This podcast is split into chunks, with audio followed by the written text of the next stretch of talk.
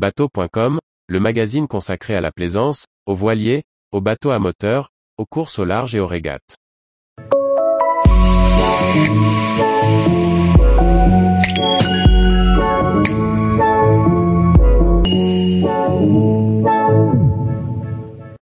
Hermione, la frégate sauvée des champignons, si elle trouve les fonds. Par Briag Merlet. Lors du premier grand carénage de l'Hermione, réplique de frégate du XVIIIe siècle, des champignons avaient été découverts. Si l'horizon technique s'est éclairci, c'est un long chantier au Pays Basque, heureusement public, qui s'annonce et une course au financement.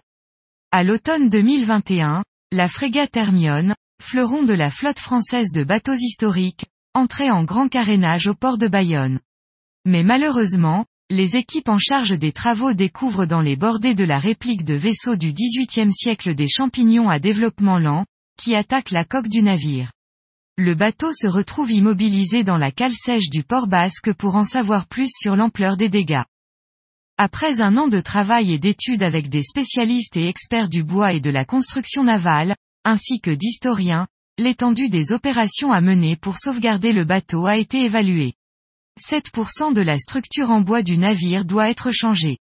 Cela représente un volume de 40 mètres cubes de bois. La bonne nouvelle est avant tout que les entreprises mandatées pour les travaux, Asselin et le chantier du GIP, ainsi que le maître d'œuvre Yacht Concept, estiment le navire réparable. Un mal pour un bien, les passionnés de charpente marine pourront assister aux travaux. Comme cela était le cas lors de la construction à Rochefort, les visiteurs auront accès au chantier pour voir le travail du bois dans le port de Bayonne. La durée des travaux est estimée entre 15 et 18 mois. La fondation Hermione Lafayette, propriétaire du navire, indique avoir reçu le soutien des collectivités locales, le département de la Charente-Maritime, la région Nouvelle-Aquitaine et l'État, et pu contracter un emprunt pour mener les premiers travaux.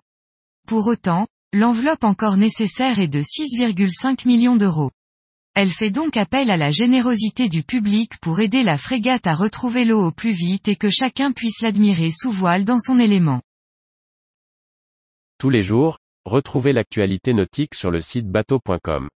Et n'oubliez pas de laisser 5 étoiles sur votre logiciel de podcast.